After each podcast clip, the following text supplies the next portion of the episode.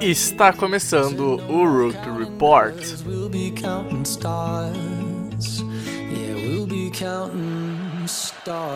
With each passing week, and here we go, the defense with the steal and the run back. It's Thornhill, the rookie, for his first NFL touchdown on the pick six.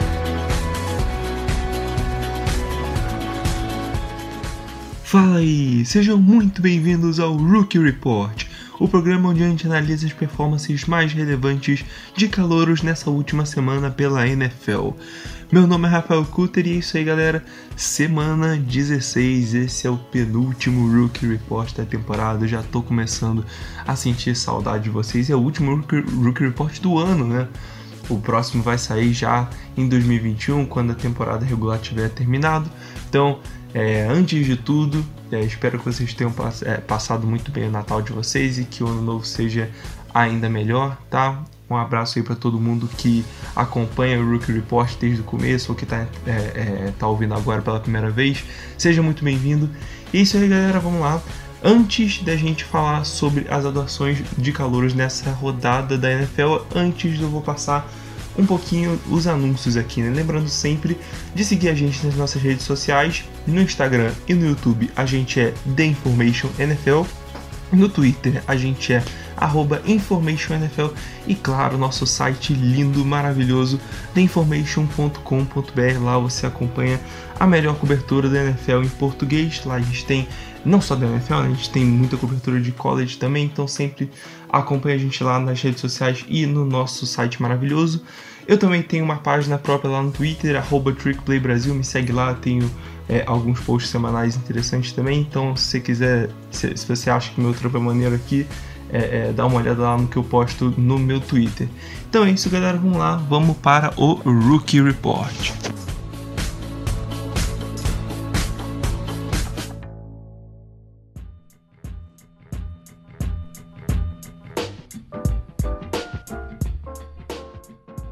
É, galera, nosso quarterback canhotinho, Tua Tango Vailoa, quinta escolha geral do draft desse ano. Ele tem feito algumas, algumas atuações bem questionáveis nas últimas semanas, na verdade na parte final né, dessa temporada.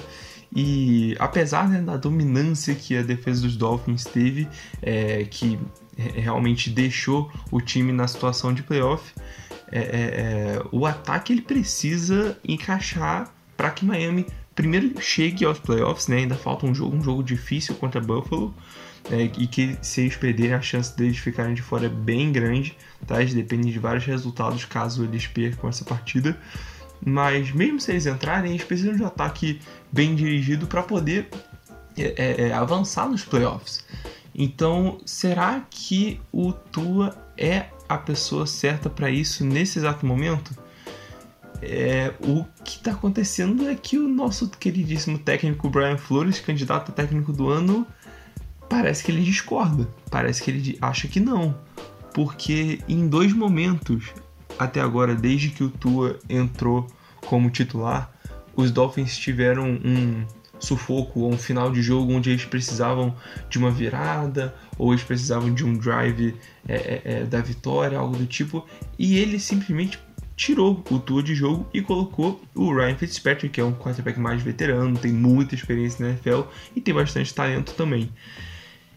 Eu não sei se eu concordo com essa estratégia do Brian Flores, porque eu vejo que o, o, o Tua, para ele evoluir na NFL, ele precisa ter certos, é, é, certas experiências ali. E tudo bem, ah não, a gente tá, gente tá brigando por playoff, mas do mesmo jeito, cara, tu escolheu o maluco na, na quinta escolha geral, mano. Dá uma chance para ele aí no, no, no, finalzinho do jogo. Só que o Tua, ele precisa fazer por merecer essa chance, tá? Hum, contra os Raiders, ele não estava merecendo, tá? A gente viu e tal, que é, é, foi um jogo no sábado, inclusive, né? Que os Raiders foram colocar um pouquinho de... É, é, é lideraram colocaram né, o, o, eles à frente né, no placar, Miami numa situação onde precisava de uma virada, e o Tua ele tinha menos de 100 jardas passadas, isso já estava no quarto período. Então não tem muito como defender o Tua nesse jogo. Não foi um jogo bom dele, apesar de mais uma vez não ter nenhuma interceptação, ele teve um touchdown. Mesmo assim, é, é, ele foi, o Brian Flores foi lá, colocou o Ryan Fitzpatrick, fez uma das jogadas, talvez a jogada da semana, que foi aquela, aquele passe absurdo com o pessoal segurando é, é, ele pela máscara do capacete, né?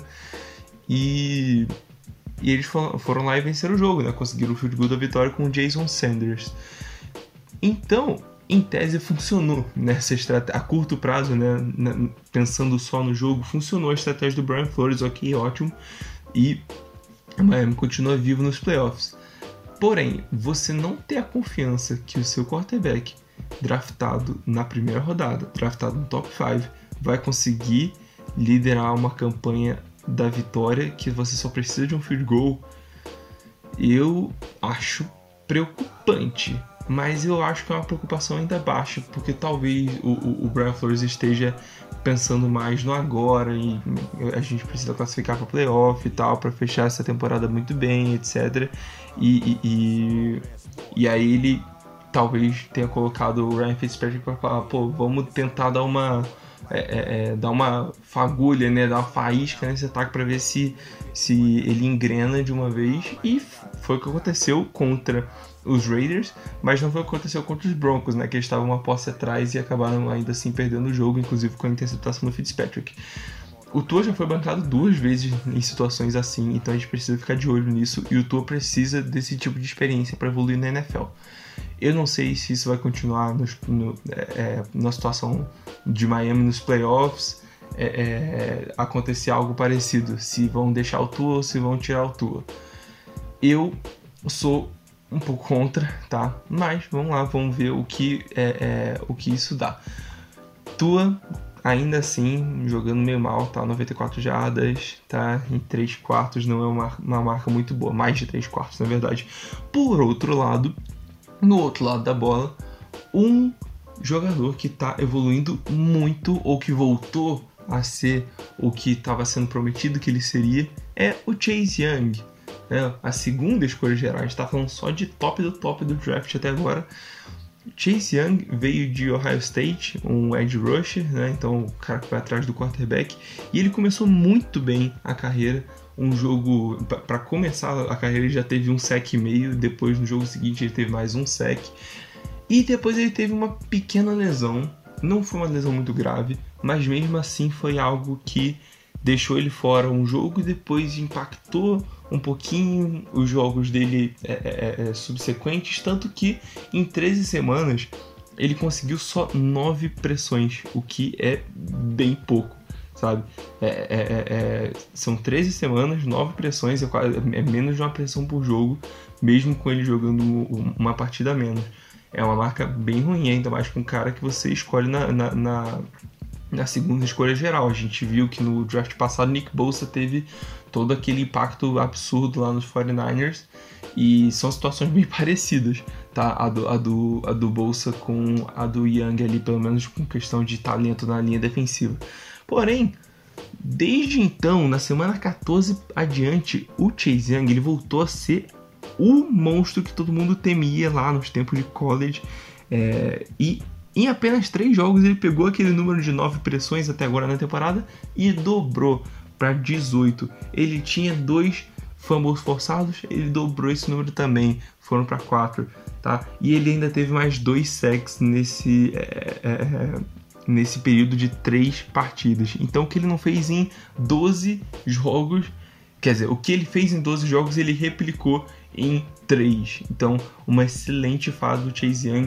E vocês sabem como é que funciona a premiação na NFL. Quem termina melhor a temporada costuma levar, porque a galerinha do comitê, né, da AP, da Associated Press, costuma não ter uma memória muito boa. Então, comecem a considerar Chase Young como Defensive Player of the Year, apesar dele não ter tido um impacto tão grande assim como a gente imaginaria que ele teria. É, o maior concorrente né, do, do Chase Young continua sendo o Jeremy Chin, que para mim é a pessoa que merece, é um jogador que merece esse prêmio. porque tá jogando demais. Inclusive foi o é, que, que, é do Panthers, que é do time que é, é, é, o Chase Young enfrentou e jogou muito bem nessa última semana, com mais um sec, com quatro pressões. Então é, foi interessante ver esse duelo aí entre os dois, onde o Chase Young realmente teve um jogo bem melhor, tá?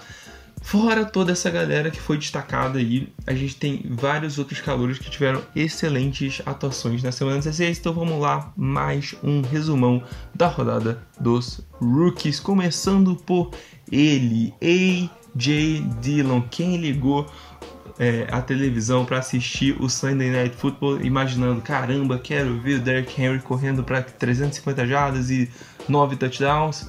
Se enganou porque o melhor corredor daquela partida na neve entre Titans e Packers foi A.J. Dillon, o calouro de segunda rodada de Green Bay. Excepcional a performance do A.J. Dillon. Eu sou um cara que criticou essa escolha, continuo criticando porque até agora o impacto dele foi muito, muito, muito baixo tá? Esse foi o primeiro, foi o primeiro destaque dele aqui no Rookie Report. Então a gente já tá na, na penúltima semana da temporada e o cara é uma escolha de segunda rodada, tá? E vocês sabem como eu amo running back e destacar o running back aqui. Mas eu preciso dar esse crédito para ele porque foi um baita jogo do AJ Dillon. Tá? Ele tem até um estilo parecido com o Derrick Henry, né? Dele ir pro contato, conseguir jadas depois dele. É, é, é, é um cara mais mais parrudo, assim, ele não tem todo toda aquela altura sobre-humana e velocidade sobre-humana do Derrick Henry, mas é como se fosse um protótipozinho, tá? É, e ainda assim ele jogou demais e saiu da partida com incríveis 124 jardas, dois touchdowns, o jogo da vida para AJ Dillon que veio de Boston College. Mais um running back, Jonathan Taylor. Eu sei, tudo bem. Ah, para de falar do Jonathan Taylor Cutter, a gente sabe o quanto você ama ele. Cara, esse jogo foi o exemplo perfeito do porquê o Jonathan Taylor é bom e importante para os Colts. Enquanto ele estava jogando contra os Steelers, é, é, ele foi o carregador de piano de uma é, é, é, é jogando contra uma defesa que é absurda. A defesa dos Steelers é um absurdo, ela é muito boa. E ainda assim estava jogando demais. O Taylor estava tava com estava com uma média absurda de jardas por carregada. Só que, inexplicavelmente, a partir ali do terceiro quarto, o Frank Reich, que é o, que, que é o head coach né, dos Colts, parou de correr com a bola. Principalmente com o Jonathan Taylor. Ele começou a usar mais o Nahin Hines, o, o, o Jordan Wilkins e o Taylor ficou de fora. Eu não entendi porque a gente até conversou isso no, no, no review né, do, da rodada lá no, no The Infocast. E, cara, não faz o menor sentido eles terem tirado o que estava funcionando, colocado o que não estava funcionando e ter mantido o que não estava funcionando. E acabou que os Colts perderam o jogo por conta dessa teimosia. Até onde eu sei, já estamos aqui na quarta-feira, até onde eu sei não tem notícia nenhuma que o Jonathan se machucou ou algo do tipo. Então não faz sentido ter poupado ele com apenas 18 carregadas, tá? Então, Ótimo jogo do Jonathan Taylor, dois touchdowns, então excelente partida dele. Se ele tivesse jogado o jogo inteiro, teria sido com certeza melhor, tá? E por último, nos running backs, a gente tem o J.K. Dobbins dos Ravens, que virou uma peça fundamental nesse trio de corredores do, é, é de Baltimore, né? A gente tem o Lamar Jackson, que obviamente é um quarterback, mas ele também é muito bom é, correndo com a bola. Tem o Gus Edwards, que tem surpreendido bastante, bastante mesmo.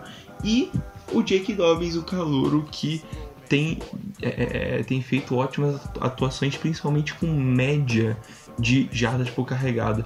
Ele teve 11 jardas por carregada nessa última partida, tá? Desculpa, 7 jardas por, carregada, 7 jardas por carregada, porque teve 11 tentativas e 77 jardas e um touchdown. Então, 7, pô, 11 jardas por carregada ia ser um absurdo, mas 7 jardas por carregada já é excelente, um excepcional número, tá?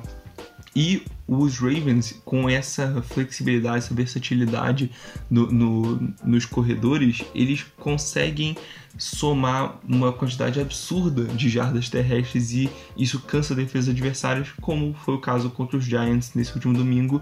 Foram 250 jardas terrestres, então um absurdo, tá? E o Dobbins, como já disse, 77 jardas e um touchdown para a temporada dele, que está sendo muito boa nessa parte final, né? Depois da lesão do Mark Ingram, ele começou a ter realmente um, um foco um pouco maior nesse ataque.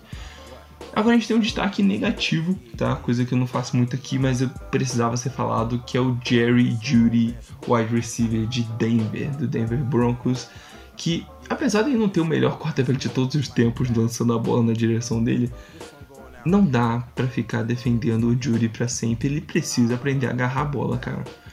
São 10 drops na temporada sabe? 10 drops é muita coisa. Tem poucos recebedores que tem mais drops do que o Jerry Judy na, na, temporada. Ele foi uma escolha de primeira rodada, sabe?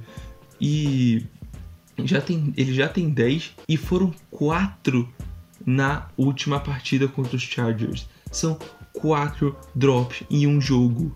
Sério, não é, não é o, o, o Deontay Johnson. Aí é o Jerry Judy, é uma escolha de primeira rodada sabe? Para efeitos de comparação, o Justin Jefferson na temporada inteira tem dois drops. E o Jerry Judy teve quatro em um jogo. É absurdo. É inadmissível e precisa ser destacado aqui de maneira ruim. Ainda assim, ele teve um jogo. Tirando isso, né? Ele teve um jogo decente, né? 6 recepções, 66 jardas. É, é... Só que a bola foi para a bola foi na direção dele 15 vezes se ele recebe 80% dessas bolas, cara, ele tinha feito 150 jardas, entende? Então, era pra, era pra ter sido uma performance muito melhor. Eu podia estar aqui elogiando pra caramba o Jared Judy aqui, mas não aconteceu por conta desses drops. Além do Jared Judy, a gente tem Lamb, e aí a gente tem um destaque mais do que positivo, é, inclusive para a utilização do Lamb em corridas, em um num reverse sweep, num jet sweep da vida, jogadas mais engraçadinhas, assim, que, que, que tem o motion, né? Que tem o, o, o Cyril passando, é, correndo lateralmente antes da jogada e ele acaba, ele acaba recebendo a bola ali. E isso tem sido bem eficiente para os Cowboys. O, o, o Lamb conseguiu, inclusive, um touchdown essa, é, é, nessa semana com uma corrida dessas, de 19 jardas.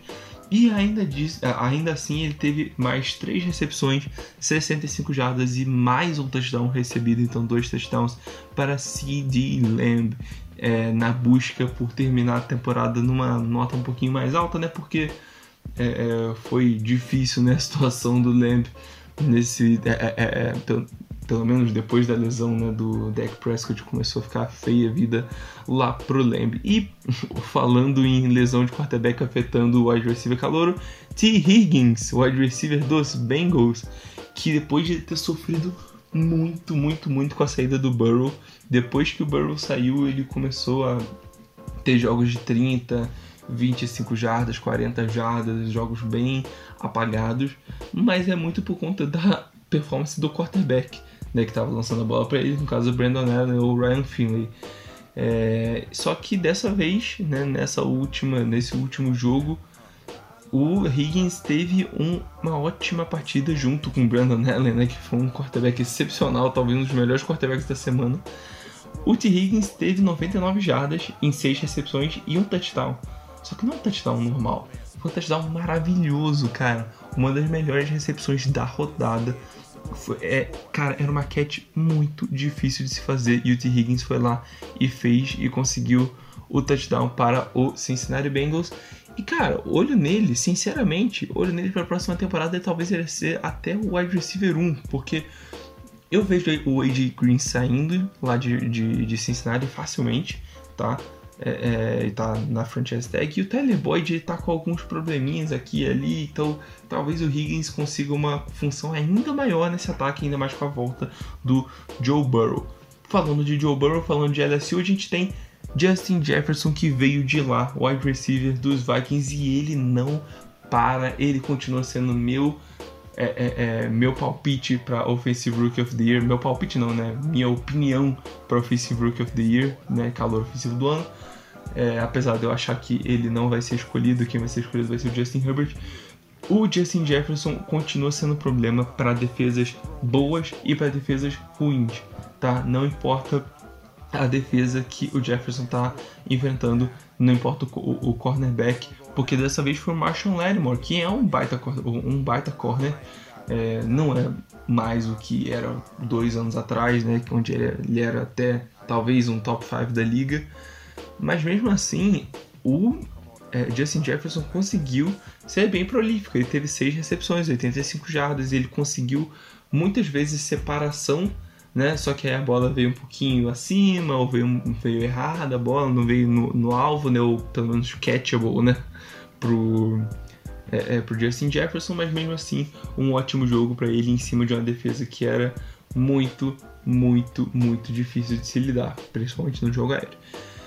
Passando agora para a defesa, a gente tem mais três destaquezinhos aqui. A gente tem Willie Gay Jr., linebacker do Chiefs. Se você ouviu falar de Willie Gay Jr., provavelmente é por conta do caso que do caso dele lá em Mississippi State, onde ele literalmente socou o quarterback do próprio time, tá? É, sim, realmente. E isso aconteceu, gente. Sério. E mesmo assim, ele foi draftado porque ele é um cara muito atlético, é um, jogador excelente, só que tem esses problemas aí de temperamento, mas parece que ele se encaixou bem na NFL até agora. É, nessa última semana ele teve o talvez o melhor jogo dele, né? Contra os Falcons. Ele teve quase 50 snaps, é a maior marca dele até agora na temporada, então bastante volume defensivo para ele. 9 tackles, sendo que um deles foi para perda de jardas e um fumble forçado. Então, excepcional jogo do Willie Gay Jr. Vamos ver se ele mantém essa atuada aí para os playoffs.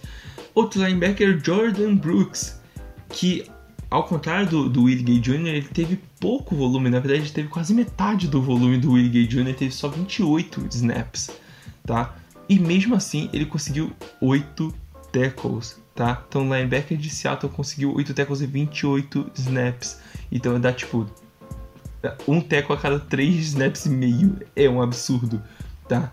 Teve a presença muito grande. É, é ele foi um jogador importante também por conta de uma parada dos Rams no, na quarta descida na linha de uma jarda. Ele conseguiu dar o tackle que salvou o touchdown, né? salvou o, o, o a defesa de Seattle para não tomar aqueles, aqueles sete pontinhos, aqueles seis pontinhos dos Rams. Tá? Então, ótimo jogo do Brooks, apesar dele não ter jogado muito, né? 28 snaps, 8 tackles é, é, é, e essa é, esse tackle importantíssimo aí para evitar um touchdown dos Rams. E por último, mas não menos importante, Trayvon Diggs, cornerback de Alabama, que foi para os Cowboys e que foi muito criticado por muita gente, inclusive a quem vos fala agora. Eu eu vi a tape do Diggs e eu falei, pô, não é possível que esse cara tá sendo cotado para a primeira rodada, não achei isso tudo. E realmente o pessoal da NFL concordou com, não só comigo, mas com a galera que tava falando isso. E o Diggs saiu lá pro final da segunda rodada. Então, já não tinha tanta expectativa assim nele, mas mesmo assim ele tá é, é, é, ele tá com uma performance muito boa nas últimas semanas. Sabe, ele teve aquele jogo de duas interceptações que a gente falou aqui, que foi um absurdo, um ótimo jogo dele. E ele teve um jogo incrível contra os Eagles aqui, e não só em playmaking, né, porque ele teve uma interceptação, mas ele foi muito bom na cobertura também de passes, que talvez seja o, o, o, o que ele estava penando mais no começo da temporada, né? E ele conseguiu jogando 100% dos snaps, ou seja, jogou 73 snaps defensivos, é coisa pra caramba, ele não ficou um snap fora. E mesmo assim, ele só foi, ele só deu um tackle, o que quer dizer que ele só foi alvejado uma vez. A menos que desse, cedesse um touchdown, que não foi o caso, mas ele foi alvejado, quer dizer, ele foi, ele, é, o recebedor que ele estava marcando re, conseguiu realmente fazer a recepção e ele taclear apenas uma vez. Então foi um ótimo jogo do Diggs. Então ele teve o mesmo, é, mesmo número de recepções do que os jogadores que estavam sendo marcados por ele, porque ele teve uma interceptação e quantos jogadores que, é, é, é que ele estava marcando tiveram uma recepção também. Tá, excelente jogo do Diggs que está tendo uma evolução absurda e está cedendo um rating de 81, o que é um ótimo número, principalmente para um, um cornerback calouro. É um dos melhores números, inclusive, da posição para calouros, né? Que é uma, realmente uma posição que, que precisa de uma adaptação um pouco maior, precisa de uma paciência, né?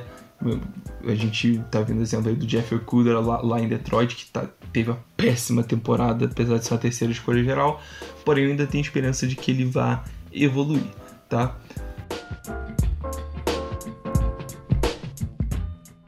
Então é isso, galera. Muito, muito, muito obrigado por ter acompanhado não só esse Rookie Report, mas todos os outros 15 que saíram até agora. Muito obrigado por acompanhar a gente nesse ano, não só no, é, é, é nos reports, mas também no Infocast, nos nossos textos, lá no site do, do The Information, do, theinformation.com.br, nas nossas redes sociais, sempre curtindo e repassando as coisas, divulgando os nossos projetos. Muito obrigado por tudo, vocês são demais. Valeu, gente. Até semana que vem com o último Rookie Report da temporada. Eu vou sentir muita saudade de falar aqui para vocês. Tamo junto, galera. Falou, tchau.